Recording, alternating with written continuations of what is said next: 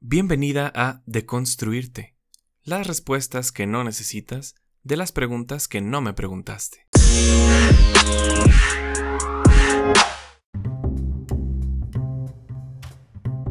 Hablemos de acuerdos. Hay veces que simplemente tenemos la razón y también simplemente por eso los demás deben hacer lo que nosotros queremos. ¿Cuántas veces has sido esa nefasta persona que simplemente por tener la razón desprecia y humilla a los demás? ¿Te has dado cuenta cuántas veces no has sido capaz de lograr acuerdos?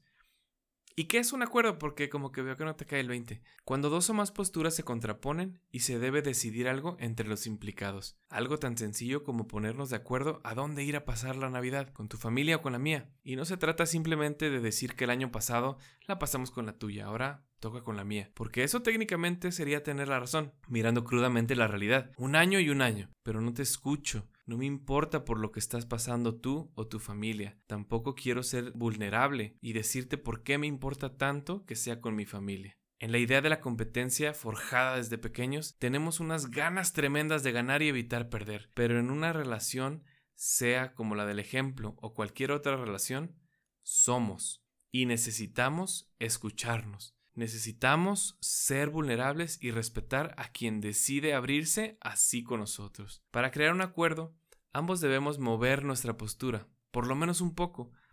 Cada quien acercarse cinco pasos y encontrarse a la mitad. Algunas veces uno se moverá nueve y el otro uno, pero ese único paso de acercamiento es el interés, el reconocimiento y la importancia del otro en tu vida. ¿Recuerdas? Ubuntu. El mundo ha perdido la capacidad de crear acuerdos. Esperamos que el otro haga lo que yo quiero, sin tonalidades intermedias. Yo estoy 100% en lo correcto. Tú debes hacer lo que yo te digo. ¿Y tú? ¿Contemplas la realidad del otro?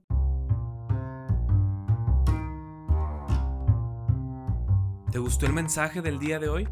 Comparte este episodio con alguna persona que constantemente quiere cruzar primero la línea de la carrera, siempre ganar y nunca perder la discusión.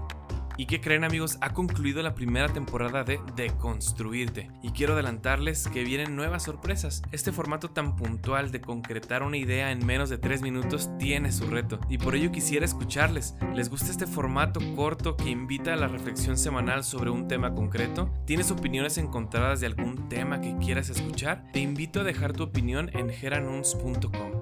Muchas gracias y nos vemos hasta la siguiente temporada.